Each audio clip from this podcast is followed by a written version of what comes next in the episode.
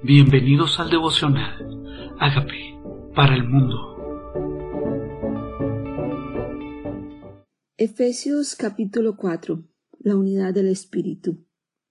Yo pues, preso en el Señor, os ruego que andéis como es digno de la vocación con que fuisteis llamados, con toda humildad y mansedumbre, soportándoos con paciencia los unos a los otros, solícitos en guardar la unidad del Espíritu en el vínculo de la paz. Em, es una exhortación, pero dice os ruego. Es una súplica de Pablo, que andemos como es digno de este llamamiento. Y habla de actitud de nuestro corazón, unos para con otros, humildad y mansedumbre. Humildad. Yo creo que eso es lo que más refleja a Cristo en nuestras vidas. No orgullo, no vanagloria, mansedumbre no reactivos, no acusadores, no contenciosos, sino controlados, sino dejándonos determinar por las acciones de los demás. Y habla de soportar con paciencia los unos a los otros. O sea que es realmente habla de soportar, ni siquiera en este caso dice de amar, dice soportalo soportalo con paciencia, o sea, trata como que Cristo sea mirándolo, amándolo a través de tu vida, pero solícito, o sea, diligente, intencionalmente, tratando de guardar la unidad y el vínculo de la paz. ¿Por qué hablaba Pablo de esto? Tal vez había contiendas, o tal vez había orgullo, o tal vez eh, no había unidad en medio de ellos. Y por eso esta exhortación, sí, a la familia de Dios, porque a veces pensamos, eh, caminamos con Dios, esto no aparece, o la primera iglesia era perfecta. Y no, aquí aparece que tal vez Pablo necesitaba hacer esta exhortación. Dice, un cuerpo, un espíritu, como fuisteis también llamados en esta misma esperanza de vuestra vocación, un Señor, una fe, un bautismo, un Dios y Padre de todos, el cual es sobre todos, por todos y en todos. O sea, todos recibimos el mismo llamamiento. Todos tenemos la misma vocación y diríamos, pero si mi trabajo es otro, si es la vocación, el llamado a ser como Cristo, y somos un cuerpo y tenemos todos el mismo espíritu, un solo Padre, o sea, todos somos hermanos, todos fuimos bautizados en Cristo. O sea, si todos tenemos tanto en común, y nos aclara el apóstol Pablo qué cosas tenemos en común, tal vez algunos venimos de diferentes nacionalidades o culturas, tenemos diferentes oficios, pero el llamamiento a ser como Cristo es el mismo, y todos somos hijos de Dios. Dice, pero a cada uno de nosotros se nos fue dado la gracia conforme el don de Cristo, por lo cual dice. En 1 Corintios 12 habla de los dones del Espíritu. Y este Efesios 4 habla de los dones de Cristo. ¿Para qué dio estos dones? Dice aquí, subiendo a lo alto, llevó cautiva la cautividad y dio dones a los hombres. ¿Quién? Jesús. Lo que pasa es que estos dones de Jesús es para el ministerio, para la obra de Cristo, dice, y, y eso de que subió, que sino que también había descendido, primero a las partes más bajas de la tierra. El que descendió es el mismo que también subió por encima de todos los cielos para llenarlo todo. Y me encanta cuando la palabra de Dios me dice que tengo la plenitud de Cristo, que estoy completa en Cristo, y ahora dice que Él lo llena todo, todo, mis deficiencias, aún para el ministerio o para su obra o para cumplir este llamamiento. En Cristo lo llena todo, en Cristo todo lo tengo. Y Él me dice cómo nos constituyó. Dice, Él mismo, o sea, no fuimos hombres, constituyó a unos apóstoles, o sea, los que siembran la obra, los que abren obra, los que plantan iglesias, a otros profetas, o sea, los que hablan al pueblo en nombre de Dios, a otros evangelistas, o sea, los que llevan la buena nueva a otros, a otros pastores, o sea, los que realmente ministran, edifican, aconsejan, cuidan las ovejas, dice a otros maestros, o sea, que utilizan en, lo, de, en palabras sencillas lo complejo y le enseñan a los demás estos misterios. Otro dice, le dio el perfección, para, a fin de perfeccionar a los santos para la obra del ministerio. O sea, apóstol, profeta, evangelista, pastor y maestro. Son cinco, cinco categorías. Cada uno lo constituye Dios, pero a todos es para la obra del ministerio, para la edificación del cuerpo de Cristo. O sea, los dones no son para nosotros mismos, para edificarnos a nosotros mismos, y por eso tal vez algunos no han visto la manifestación de sus dones, porque no está pensando en pro de la edificación del cuerpo. Tal vez está pensando en su propio crecimiento personal y por eso los dones no se han manifestado con libertad, aunque ya los tenga. Hasta que todos lleguemos a la unidad de la fe, y del conocimiento del Hijo de Dios a un varón perfecto a la medida de la estatura de la plenitud de Cristo. Dios no quiere que algunos lleguen, dice todos lleguemos a la estatura. O sea que es el cuerpo entero en la medida en que cada uno cumple su función, que edifica el cuerpo para que el cuerpo sea completo, a la estatura de Cristo para que ya no seamos niños fluctuantes, llevados por doquiera de todo viento de doctrina, por estratagema de hombres que para engañar emplean con astucia las artimañas del error.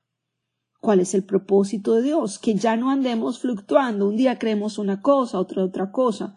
Entonces Dios establece en la iglesia, en el cuerpo, personas que enseñan, que pastorean, que predican, personas que plantan, para que todos ayudemos a crecer esta obra, a crecer el cuerpo, para que no nos desviemos, sino que lleguemos a la estatura de la plenitud de Cristo. Dice, sino que siguiendo la verdad en amor, crezcamos en todo en aquel que es la cabeza, esto es Cristo. Y para eso necesitamos dos elementos que aquí aclaran, enseñar la verdad en amor. Necesitamos seguir enseñando, edificando, pero la manera es el amor. El concepto es la verdad. Para poder crecer, necesitamos crecer y necesitamos oír la verdad en amor.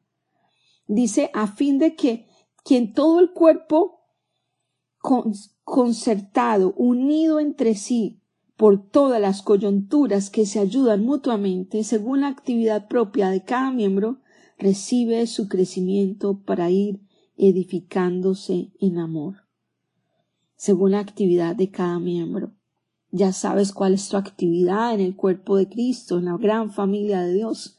Pues Dios quiere que seas activo, que te ponga la camiseta y cumplas tu rol para la edificación de esta iglesia de este cuerpo, la gran familia de Dios. Esto pues digo, requiero en el Señor que ya no andéis como los otros gentiles que andan en la vanidad de su mente, teniendo el entendimiento entenebrecido, ajenos a la vida de Dios por la ignorancia que en ellos hay, por la dureza de su corazón. No quiere Dios que yo ande como los demás, quiere que mi entendimiento sea alumbrado, que salga de la ignorancia. Entonces, ¿para qué? Para que yo pueda edificar el cuerpo, los cuales después que perdieron toda sensibilidad, se entregaron a la lascivia para cometer con avidez toda clase de impureza. ¿Por qué? Por la ignorancia y por la dureza de su corazón. Dice, mas vosotros no habéis aprendido así de Cristo si en verdad le habéis oído y habéis sido por él enseñados conforme a la verdad que está en Jesús. O sea que esa dureza, esa insensibilidad para llevar a la impureza no es lo que nosotros aprendimos, nosotros hemos sido enseñados. Dice, en cuanto a la pasada manera de vivir, despojaos del viejo hombre que está viciado conforme a los deseos engañosos y renovaos en el espíritu de vuestra mente. Me dice que me despoje de lo que estoy viciada. viciado tal vez de deseos engañosos. El mundo pone deseos engañosos en nuestra mente y por eso dice renovaos en el espíritu de vuestra mente, para que yo no con deseos que no vienen de Dios me desvíe. Y por eso tengo que orar claramente diciendo quita todo deseo que no viene de Dios. Dice despójate, es una orden, es una acción del viejo hombre que está viciado. Ahora dice, y renuévate en el espíritu de vuestra mente, y vestido del nuevo hombre creado según Dios en justicia y santidad a la verdad. que me santifica? Conocer la verdad. Fui creado según Dios, o sea, hay una nueva creación en mi vida que debo hacer un despoje de lo anterior para vestirme de lo nuevo, del nuevo hombre. No pueden convivir el viejo hombre y el nuevo hombre en el mismo espacio. Necesito despojarme de lo viejo para que yo pueda vivir ese nuevo hombre, esa nueva creación en Cristo. Dice, por lo cual desechando la mentira, hablad verdad cada uno con su prójimo porque somos miembros los unos de los otros. Airaos, pero no pequéis, no se ponga el sol sobre vuestro enojo, ni deis lugar al diablo. Me enojo, pero sin guardarlo en el corazón. Dice, no le des lugar al enemigo, que cuando no perdonas, pues coge ventaja sobre ti. Dice, el que hurtaba no hurte más, sino trabaje haciendo con sus manos lo que es bueno para que tenga que compartir con el que padece necesidad. O sea, es para la generosidad que debo tener todo lo suficiente. Ninguna palabra corrompida salga de vuestra boca, sino la que sea buena para la necesaria edificación a fin de dar gracia a los oyentes. Y no contristéis al Espíritu Santo de Dios, con el cual fuiste sellados para el día de la redención. Hmm, no contristarlo. Si yo no cambio actitudes, el Espíritu Santo va a estar en mí, pero entristecido.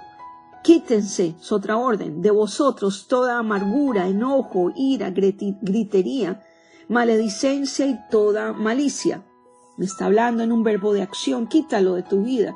Antes bien, sed benignos unos con otros, misericordiosos, perdonándoos unos a otros, como Dios también os perdonó a vosotros en Cristo primero me decía despójate del viejo hombre, ahora dice quita esto de ti y ahora vive más bien esto. Representa a Cristo siendo benigno, extendiendo tu misericordia, perdonando, como yo también recibí perdón. ¿Recibió usted perdón? Yo lo recibo cada día. Ese mismo perdón que aplica para mí, pues debo ser generoso en perdonar como Cristo lo hizo conmigo. ¿Qué tal si nosotros hoy decidimos vivir en la unidad del Espíritu, ser proactivos en edificar el cuerpo de Cristo y hoy decidir vivir a la manera de Dios? ¿Qué tal si le dice, Señor Jesucristo, yo te necesito? Reconozco que tú moriste por mis pecados, yo te invito a que entres a mi vida como Señor y Salvador y hagas de mí la persona sana y libre que tú quieres que yo sea. Gracias por entrar a mi vida. Amén.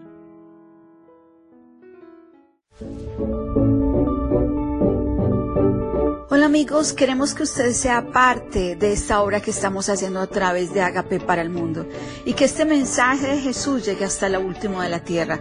Si quieres donar en nuestra página web puedes hacerlo en agapeparalmundo.org o también a través de Cele en agapeoficial.gmail.com. Dios bendiga tu generosidad.